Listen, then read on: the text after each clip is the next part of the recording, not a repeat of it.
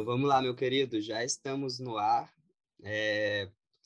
Boa noite, Marco. Boa noite, pessoal que está me ouvindo, ouvindo Marcos nesse episódio de hoje, um episódio bem legal, que eu já tinha interesse em fazer, até porque o conteúdo que a gente vai trazer hoje é um conteúdo que me chama muita atenção e também chama a atenção de muitas pessoas. É, hoje eu vou falar com o Marco, ele é hipnoterapeuta, está formando agora em psicologia, então vai continuar nessa área aí com mais de um currículo, com, com aliás, com mais de um currículo não, né? Com mais uma experiência no currículo. Marco, vou pedir para você se apresentar para o pessoal, uh, suas experiências de vida, trabalho que você faz e essas coisas. Por favor, então se apresente. Primeiramente, é um prazer estar aqui com você. É... E não, você não pode falar, falar das suas experiências para um cara que tem cabelo branco, barba branca. Se for falar das experiências, vai ficar um programa de umas três, quatro horas aqui, porque é velho, velho fala muito, né? Mas é um prazer muito grande trabalhar com isso. Na verdade, a psicologia entrou porque as pessoas me perguntavam: você é psicólogo? Eu falei, não, não sou psicólogo. Mas não precisa ser psicólogo para trabalhar com hipnose? Eu falei, não, não precisa eu uso outras ferramentas, tal, trabalho tipo, com terapia. E as pessoas sempre me perguntavam se eu era psicólogo. Até um dia que eu falei assim, quer saber, eu vou fazer psicologia. Aí eu fui, me inscrevi. É, foi desafiante, porque eu já tenho mais idade, né? Voltar para a faculdade, terceira vez, né? Você fala assim, ah, não, aguento. Então, falando do que eu já fiz, experiência, já fiz faculdade, fiz administração de empresas com habilitação e análise de sistemas. Essa foi a primeira. Depois eu fiz psicopedagogia, que agora vai casar bem com psicologia, né? Então a gente vai uma boa área. É. é. Então já já fiz isso lá em 99, se não me engano. Olha, 1999. É, tá longe, hein? Tá longe. 99 eu tinha dois anos de idade. Eu ainda tava nas fraldas. Henrique, não fala. Não pode. pega mal, cara. Pega bem mal. Vamos, a gente fica só no off essas partes, né? É, não, fica off, tá, guarda, não faz comentário, que o tiozinho se sente mais tiozinho. Então imagina só, Henrique, quando eu sentei, tem umas meninas que sentam logo na, na primeira fileira do meu lado ali, uma tinha 17, a outra tinha 18. Eu falei, meu Deus, dois bebês, e eu tiozão, eu falei, pelo amor de Deus, fazer faculdade de novo. Mas eu vou te falar que foi muito gostoso, que tem validado muitas coisas, tem aberto os meus horizontes para um monte de coisas também. E eu tenho percebido a importância de estar estudando psicologia. É muito bacana. E eu aconselho, sim, as pessoas que trabalham com desenvolvimento humano, com terapia, seja qual a área que você utilizar das terapias holísticas, acho muito importante. Se você gosta disso, é, invista, vai estudar, vai perceber, vai, vai entender as bases daquilo que você utiliza, daquilo que você faz. E se já tem experiência, vai trazer, é, você vai agregar muito mais aquilo que você está aprendendo na faculdade, né? Aí depois ah, eu fiz. Sim, pode continuar, desculpa. Aí eu fiz mestrado, doutorado na área de hipnose e tô, tô aí agora estudando psicologia completo agora. Agora, em julho, eu estou. Tá conseguindo. Putz, cara, que alegria! Você não faz nem ideia que alegria é isso. Eu ia, eu ia comentar que a, a psicologia, além dela ser uma, uma, graduação, ela também ela traz uma experiência de vida filosófica para você, né?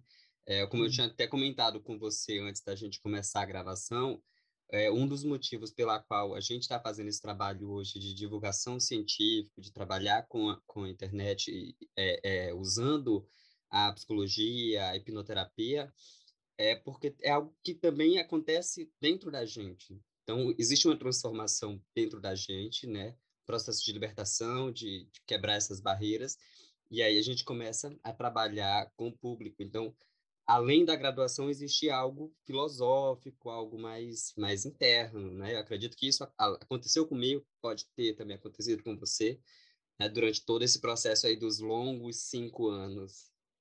Verdade, longos cinco anos.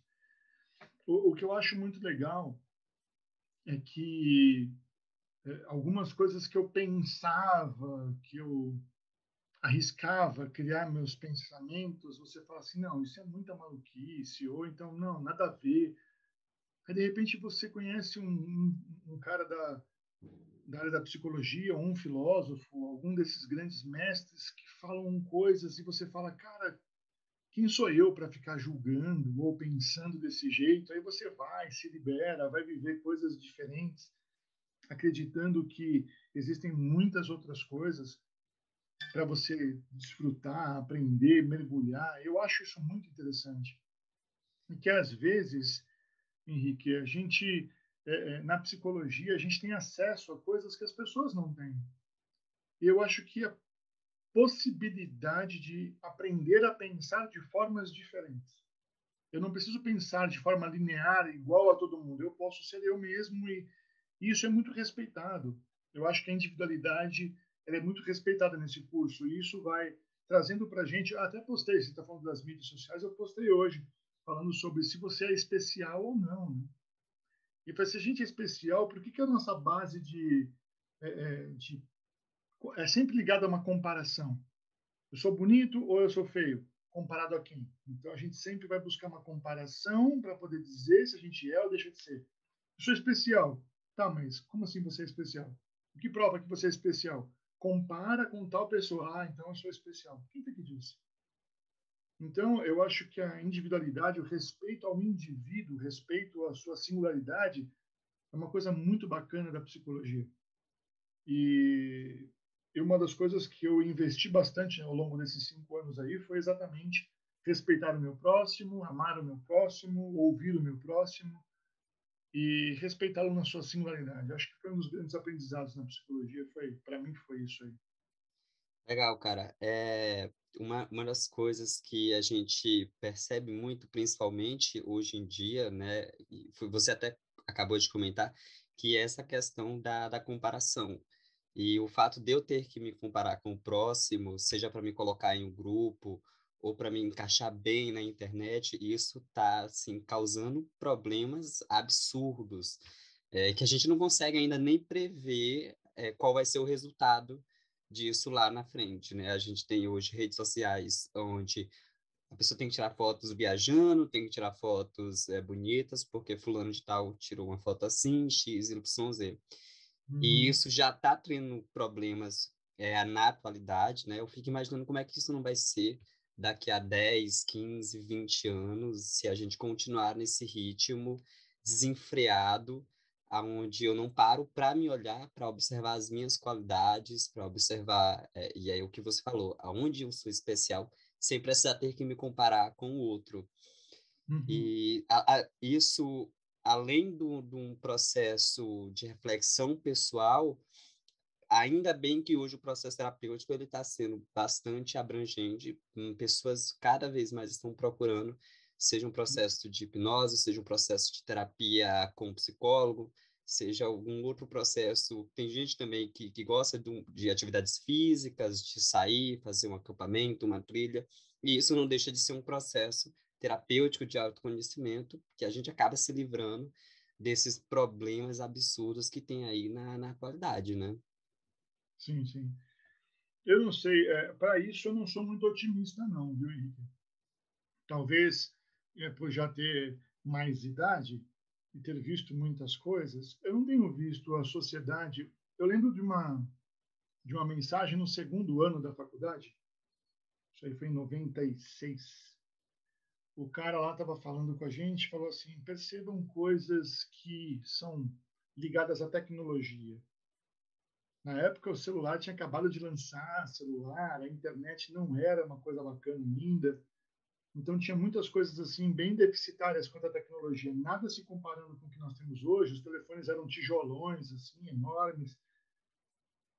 E aí quando a gente é, começou a fazer essa leitura, ele falou: pô, a gente consegue falar com o outro lado do mundo, a gente consegue fazer isso. O homem já foi fazer tal coisa, voamos e tal.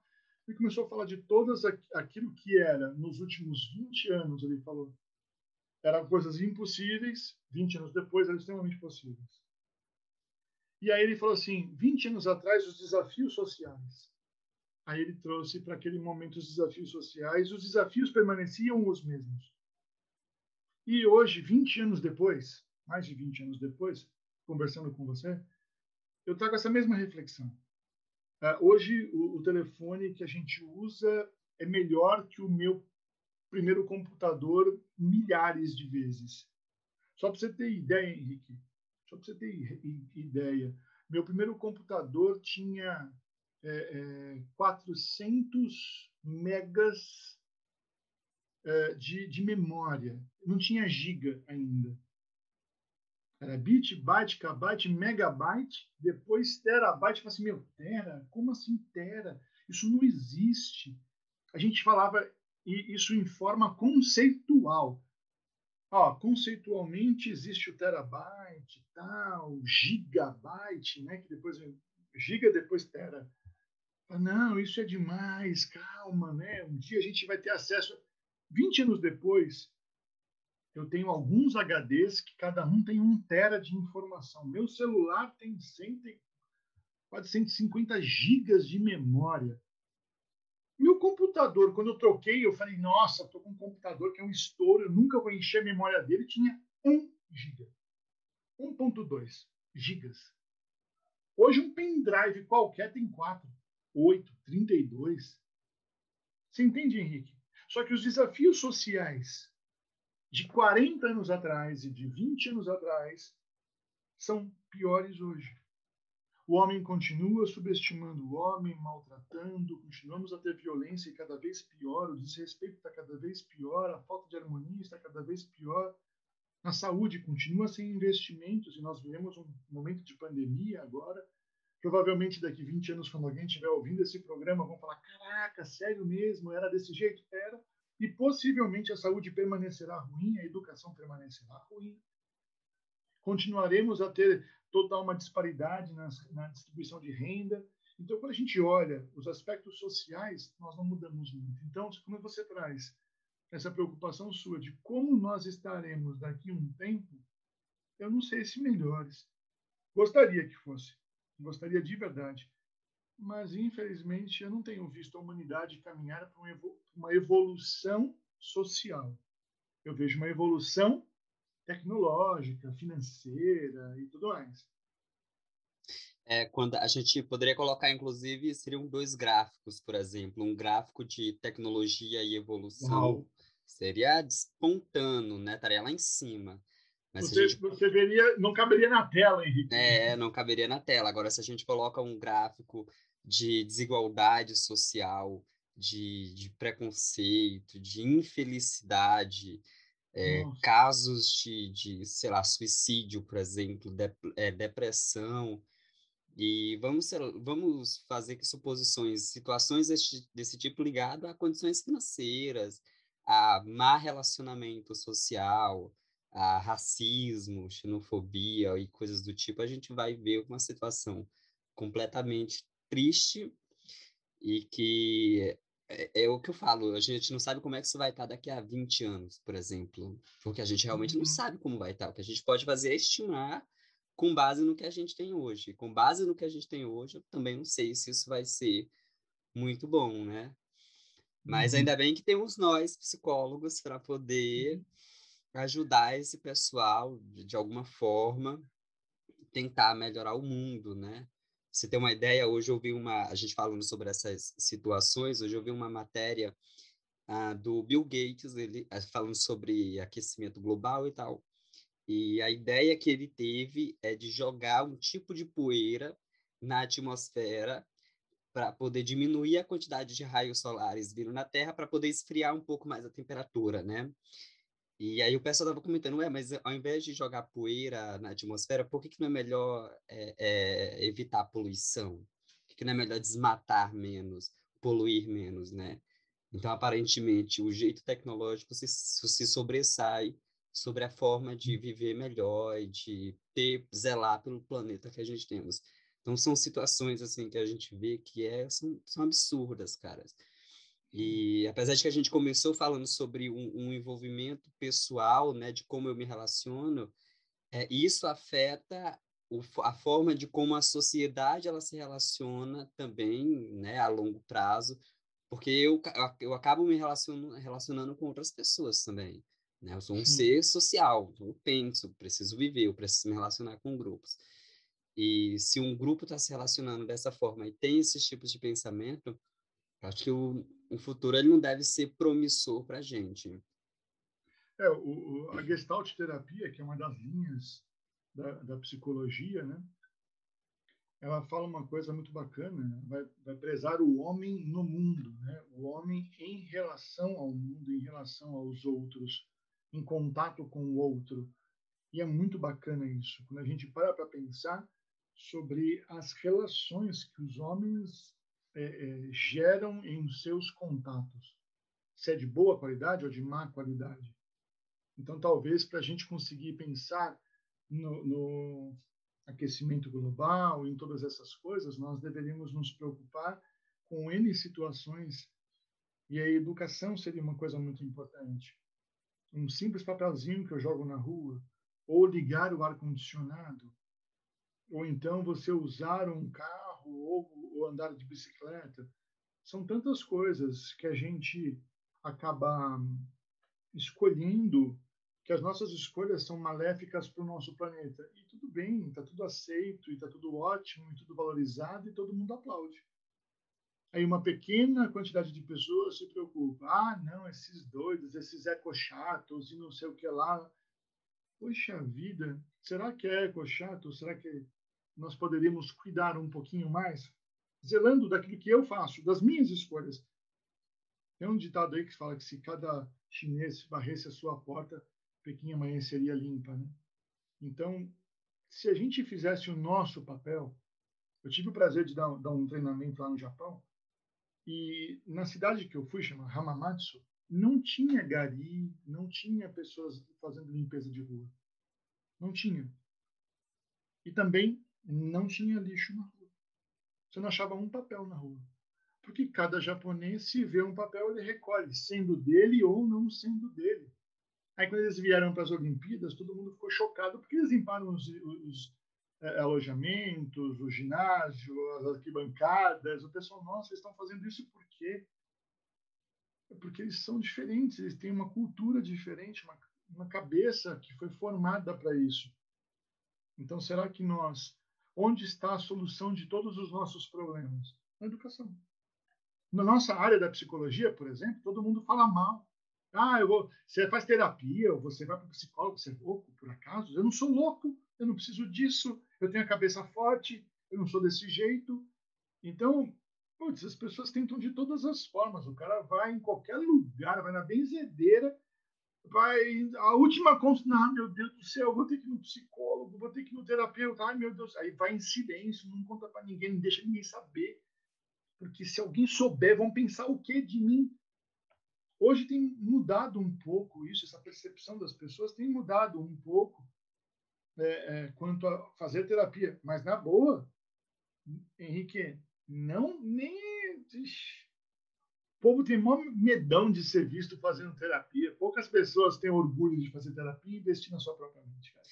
Parece que fazer terapia hoje é ser o monstro que ficava embaixo da cama, né? Que você tinha medo de colocar o pé no chão porque ele ia te pegar.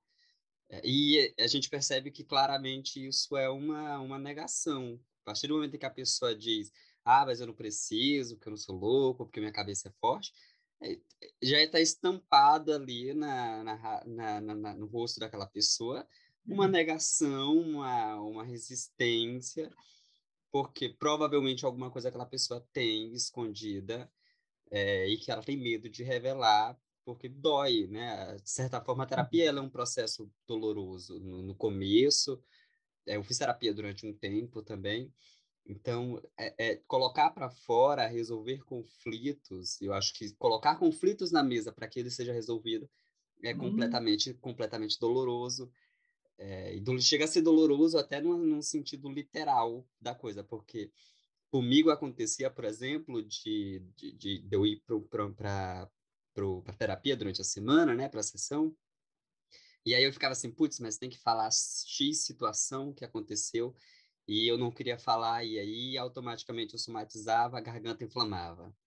Aí automaticamente, eh, sei lá, ou então não conseguia falar algumas palavras, começava a gaguejar, por exemplo. Então, essa somatização da, do problema, ele acaba acontecendo, porque você quer esconder, você precisa colocar para fora.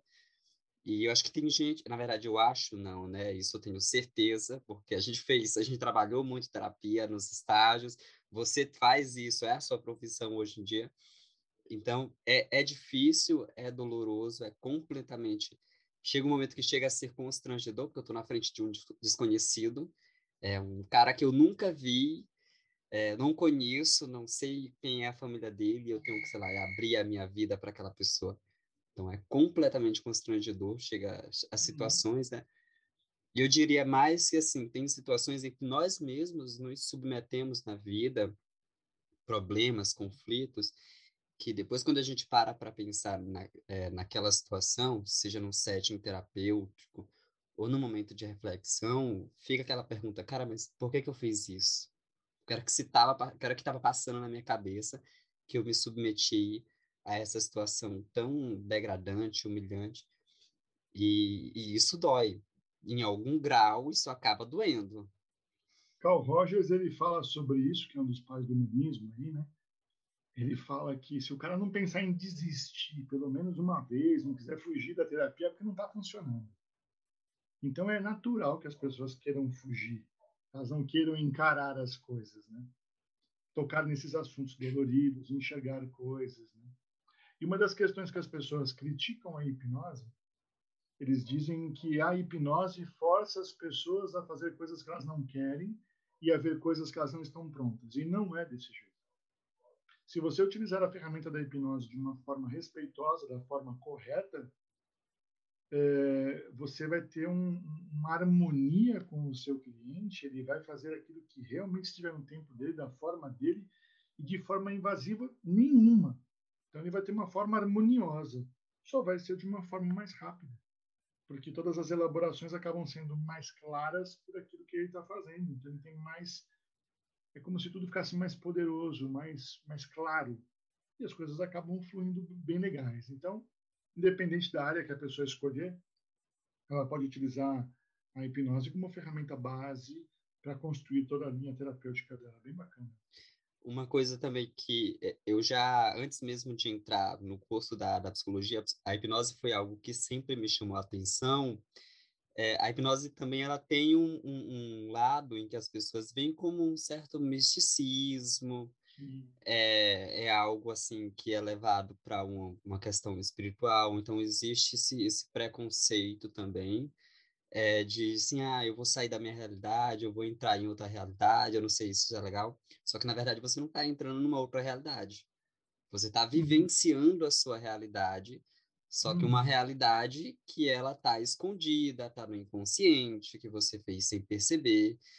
E a hipnose é, é, um trabalho bem que, que, que é, é, rápido, né? É eficaz e que ajuda as pessoas bastante nisso. Eu, apesar de que eu sou, eu gosto muito da psicanálise, sou apaixonado pela psicanálise, e a psicanálise ela meio que tem uma tretinha ali com, com a hipnose, é, uhum. mas eu, eu, assim, eu, é um curso que eu pretendo fazer no futuro, num futuro próximo até, apesar de que eu já estou terminando a faculdade.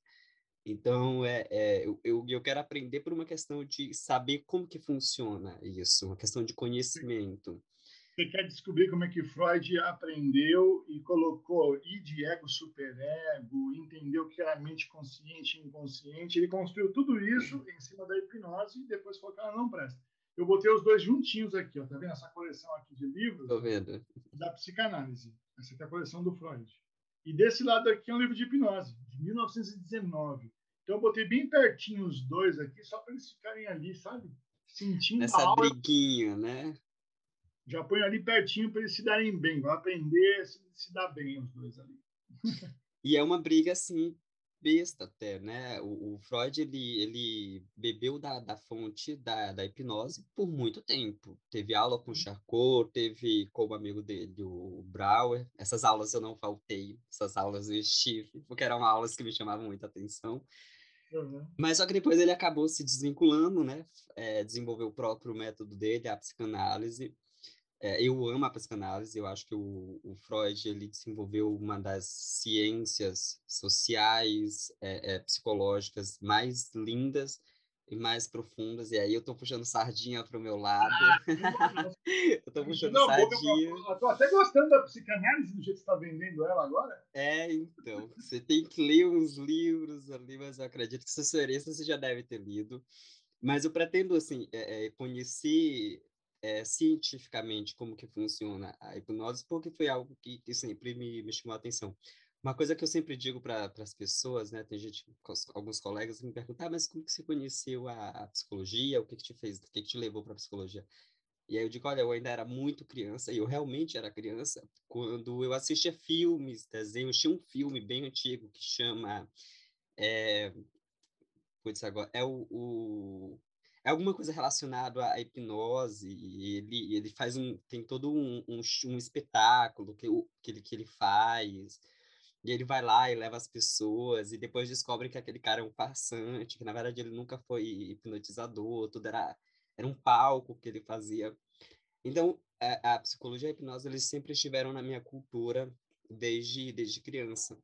Então, foi algo que sempre influenciou na, na minha vida, né? Eu optei pela psicologia, mas pretendo estar tá entrando nessa área da hipnose também em breve, conhecer um pouco dessa. Não sei se vou seguir a carreira, né? mas pelo menos a formação, a graduação, ela vai estar, tá, ela vai estar tá presente, o conhecimento científico. Mas, mas dá para usar as duas coisas, Henrique. Eu sei que Freud se remexeria eu falando nisso, mas a hipnose pensa pensa na hipnose como um ambiente, como um setting. Só. Ela não tem um poder de transformação nela. Não, não há poder nela há poder nas palavras que são utilizadas, na forma que ela é utilizada, do jeito que ela é utilizada, assim como a psicanálise e qualquer linha terapêutica. O poder está na forma que as coisas são utilizadas. E não na, na ferramenta, não no setting somente. Ah, o setting é curativo, sim. Agora, quando nós pensamos no, no processo da hipnose sendo utilizado numa psicanálise, por exemplo, um psicanalista, uma uma das grandes habilidades que um bom psicanalista tem que ter é ter a habilidade de fazer análises. Então, ele vai ter a sacada dos mecanismos de defesa, vai ter sacadas ali dos atos falhos que estão escapando, a pessoa tem é, a percepção do envolvimento que está acontecendo, ele vai percebendo tantas coisas que quando ele coloca uma pessoa em transe e ele solicita para aquela pessoa visitar algumas coisas ou ele faz uma pergunta. Tal coisa que você está vivendo, de onde vem ou como é, a pessoa responderia de uma forma muito mais clara. A pessoa vivenciaria isso de uma forma muito mais clara. Quando o Freud, até gosto daquele filme que ele coloca é, Freud Além da Alma, por exemplo, e tem outros, ah, O Senhor dos Ratos e tantas outras coisas que a gente vê falando sobre isso, nós vemos que é, ele utilizava a ferramenta da hipnose ele chegava aos nós conflitivos, as demandas que eram latentes, chegava manifesta, ele buscava a demanda manifesta ali e alcançava as demandas latentes. Só que, pelo que a gente vê nos filmes e nos relatos do, da utilização da hipnose, ele não ressignificava o processo durante o trânsito. Aí estava a única deficiência. Se Freud tivesse, naquele momento, ao descobrir o que aconteceu, ah, eu sou assim porque tal dia apanhei do meu pai. Ok. E ele tivesse descoberto a raiz e ressignificado a raiz, essa pessoa não teria mais o problema. Seguramente isso que desencadeou um desdobramento enorme teria sido solucionado. Não quer dizer que ela não teria mais problemas na vida. Mas esse assunto que estava mal resolvido seria bem resolvido e de uma forma prática. Então eu acho muito legal. Eu uso ferramentas da psicanálise. O, o, eu, esse filme é um dos melhores filmes que eu já assisti é, sobre o conteúdo da, da psicologia, que é o Freud Além da Alma. Nós tivemos aulas sobre ele, depois eu assisti ele novamente. E uma coisa que a gente percebe, dá para a gente fazer essa, associa essa associação, é que tanto a hipnose quanto a psicanálise, elas trabalham com a fala, que é isso que você falou, que é sobre ressignificar. A psicanálise ela tem um processo um pouco mais, mais demorado, porque ela depende muito mais do, do paciente, eu digo assim, do ponto de vista em que a gente precisa puxar mais informações, seria como se fosse puxar um fio numa bola de lã, e uhum. a, a, a hipnose a gente consegue por meio de técnica, estou dizendo a gente, claro, mas é, do meio ah, tá científico, tá né? Mas é, consegue, através de técnicas, rebaixar o nível de, da consciência e, e ser um pouco mais, mais rápido. O que não quer dizer que isso seja ruim para o, o paciente, né? Eu acredito que se for um paciente que está numa situação aonde você veja, vê que o sofrimento dele está muito, muito grande, isso vai ser ótimo, porque você vai agilizar o processo de cura dele muito rápido. E o processo da fala, como, ele, como o próprio Freud diz, o, o Brouwer falava, que é o processo da cura pela fala, ela acaba acontecendo de forma automática, porque o, o, a ferramenta é a mesma, só muda a técnica. O pessoal fala muito sobre esse ponto, tempo, né? Eu ouvi muitas críticas durante o curso de psicologia, dos alunos mesmo, quando a gente falava sobre hipnose. Ah, Marco, mas é muito rápido, por que tem que ser rápido? Não, não é porque tem que ser rápido. A questão aqui não é porque tem gente que não é tão rápido, não é assim todo mundo, não é pastelaria. A gente, na verdade, é, abrevia a dor da pessoa quando é possível. Não quer dizer que sempre será possível, mas na grande maior maioria das vezes, sim, é possível você minimizar esse impacto e diminuir a dor das pessoas. Então, se eu sei uma ferramenta que eu posso ajudar uma pessoa a sofrer menos, por que não usaria? Porque eu vou deixar a pessoa sofrer anos, sendo que eu posso abreviar isso. E aí eu pergunto, quanto tempo demorou para que o trauma fosse estabelecido? Eu não conheço ninguém que passou é, pelo processo de repetição constante aquilo virou um trauma. O trauma foi estabelecido como se fosse a teoria do caos, imaginando uma ponte, ela se movimenta. Se a ponte tiver um movimento muito brusco, ela rompe, ela quebra, porque ela foi projetada para se movimentar de forma lenta. Quando a nossa mente passa por um processo de ruptura tão forte, um impacto tão grande, geralmente isso acaba gerando um impacto que pode proporcionar um trauma. Então aconteceu em segundos. Se aconteceu em segundos, por que, que nós precisamos necessariamente fazer com que as coisas sejam lentas, morosas, e se estendam durante muito tempo para serem resolvidas. Eu já é. trabalho com hipnose há anos, já, muitos anos, cara. E o resultado é maravilhoso. É uma, eu sempre vi muito essa crítica com relação ao, ao tempo também, né? Como eu falei, eu acompanho a, a hipnose também há bastante tempo. Eu sempre vi que muitos psicólogos eles, eles é, questionam, criticam a questão do, do tempo.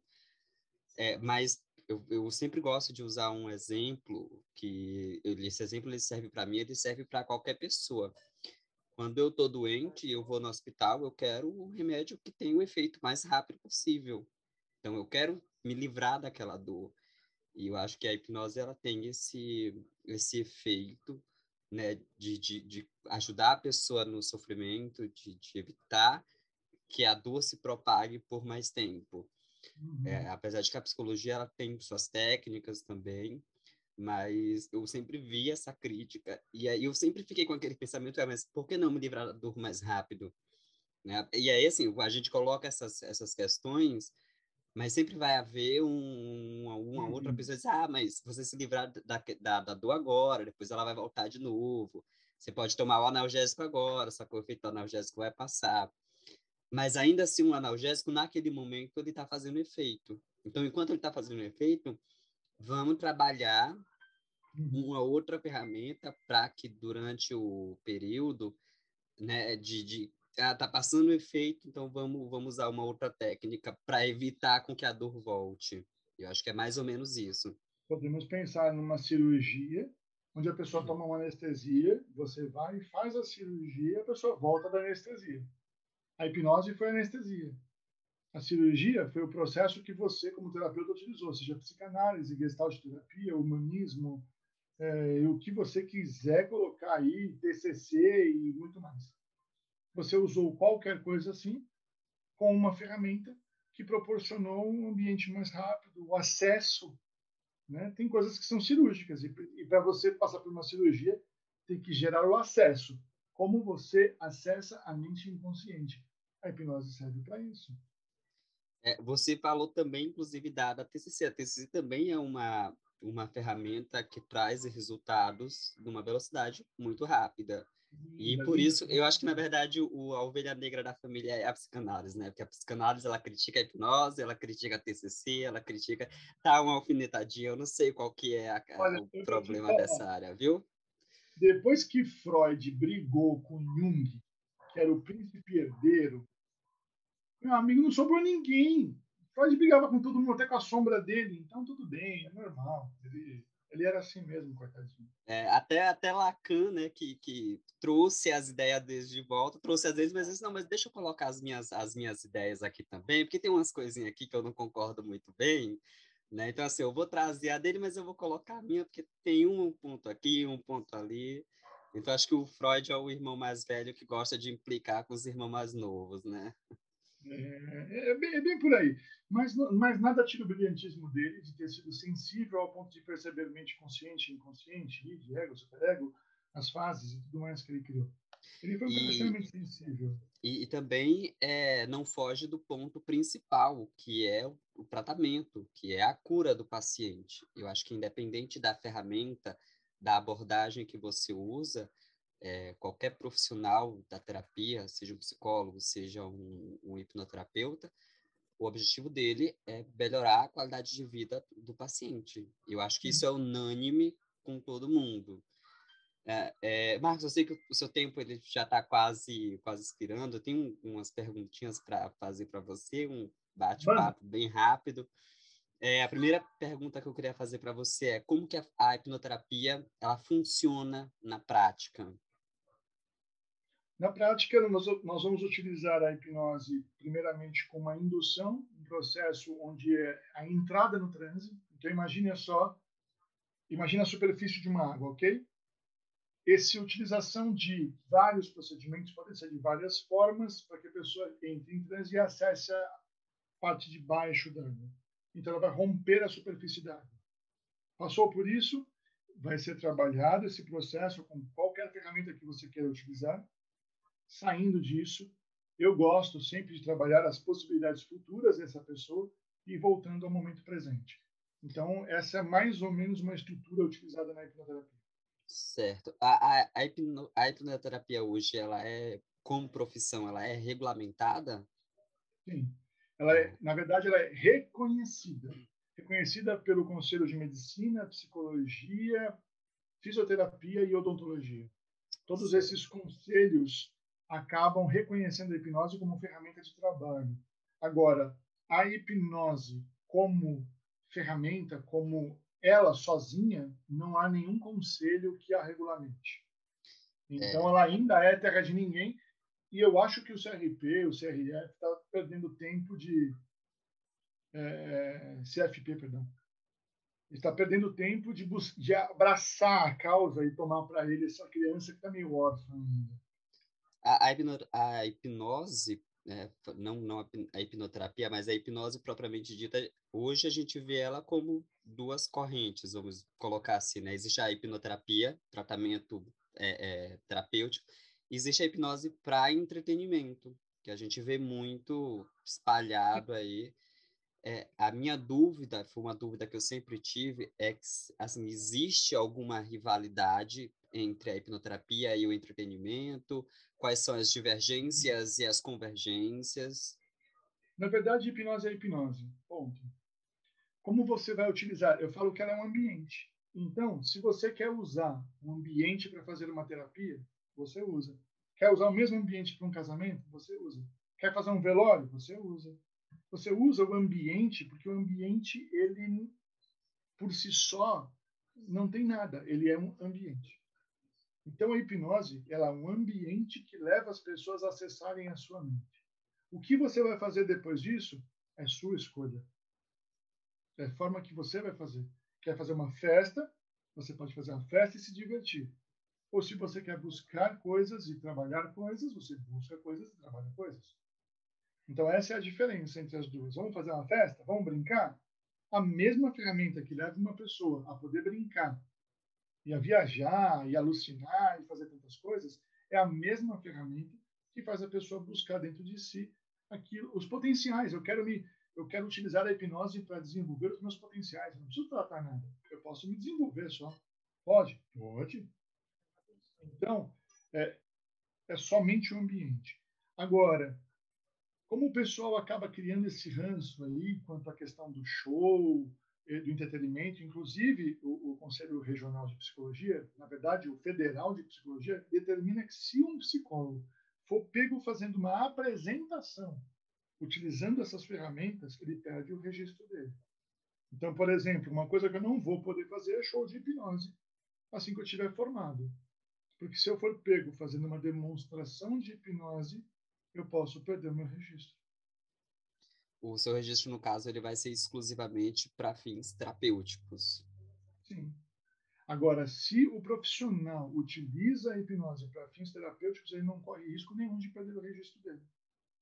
Agora, se ele for brincar com as pessoas, aí corre o risco. Vai conhecer o conselho, né? Oi? Aí ele vai conhecer o conselho, né? É, eu prefiro não conhecer.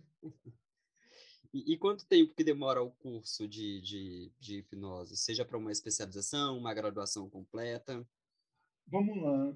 É, como a gente não tem um conselho que regulamente, acaba sendo cada um faz de um jeito. Né? O curso que eu ministro tem é, 48 horas de duração. Então, é como uma matéria nossa na faculdade de 48 horas. É uma pós-graduação, vai girar em torno de uma quantidade de horas mais alta. Então, eu acabo dando uma suplementação para chegar em 50 horas. Tem gente que dá curso de dois dias e fala que você é terapeuta. Na verdade, o que essa pessoa está fazendo é ensinando você a colocar alguém em transe e depois se vira. Eu acho isso imprudência. Então, se você busca um treinamento de hipnose, busque um que seja sério, um profissional que seja sério e que, de preferência, tenha formações e experiência clínica para poder compartilhar com você. Porque o que ele vai te ensinar, colocar em transe, eu ensino em 20 minutos de curso. Oi, tudo bem? Apresentação, apresentação dos alunos. Pronto, em 20 minutos já estão colocando em transe no meu curso. Aí eu falo assim: é isso que você queria? Se é só isso que você queria, pode ir embora do curso, porque você já sabe botar em transe. Agora, se você quer saber pensar de forma terapêutica, você precisa ficar ao longo do curso, porque nós vamos trabalhar a mente para que você entenda como usar a ferramenta terapeuticamente. É diferente. E você, é, eu ia perguntar quais são as escolas, né, onde a gente pode fazer cursos e graduações, mas já que você dá aula, então qual é a sua escola? Porque até eu quero me inscrever nela. Eu cheguei a comentar com você um tempo, né, que eu queria fazer um curso também. Já era já era para eu ter feito, eu perdi duas datas que já era para ter acontecido o curso nesse ano passado por causa da pandemia. Então, enquanto a gente não pode ter eu tenho pensado em utilizar isso como uma ferramenta online, porque eu tenho feito atendimentos online e tem sido maravilhoso. Eu tenho pensado em como formar isso alguém que nunca fez terapia e não conhece nada de forma online, para que eu não seja imprudente, né? Mas assim que já pudermos nos reunir e fazer um, um pequeno grupo, pode ter certeza que vai ser no meu Instagram, Marco Narciso Oficial, você vai saber quando vão ser as próximas turmas. Muito bem, meu querido. É, quero agradecer você por ter cedido o seu espaço, né? A gente já vinha conversando há alguns dias para poder ter essa conversa. E eu espero que a gente tenha outros encontros futuramente. Vamos nos organizando. É, eu gostei muito do bate-papo. Eu acho que é, alimenta cada vez mais o meu conhecimento sobre conteúdo terapêutico, sobre hipnoterapia, hipnose é, você agora já é praticamente um psicólogo, está graduando, faltam aí cinco meses se a gente parar para pensar que a gente só vai ter aula no final do mês, né? Para você poder pegar o diploma, porque psicólogo você já é. Mas eu quero agradecer muito mesmo de coração e vou deixar espaço para suas considerações finais. Mas lembrando, gente, que o episódio ele vai ficar disponível em todas as redes sociais, Facebook, Instagram, Spotify, Deezer e por aí afins. Marco, então, por favor, vou deixar um tempinho para vocês é, agradecer, deixar suas redes também e as suas considerações, por favor. Henrique, quero agradecer. É, é, é muito bom ver você fazendo aquilo que você se propôs a fazer e distribuindo as suas informações, os seus conhecimentos para as pessoas. Isso é nobre, isso é muito legal. Vejo suas postagens lá, fazendo o povo pensar. Eu acho isso fantástico, fazer as pessoas pensar.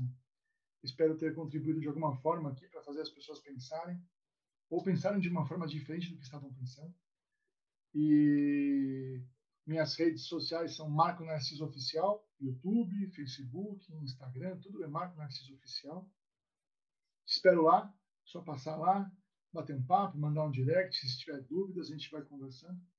E obrigado por essa porta aberta para desmistificar e falarmos um pouco mais de um tema tão importante que é a hipnose. Obrigadão. Muito obrigado.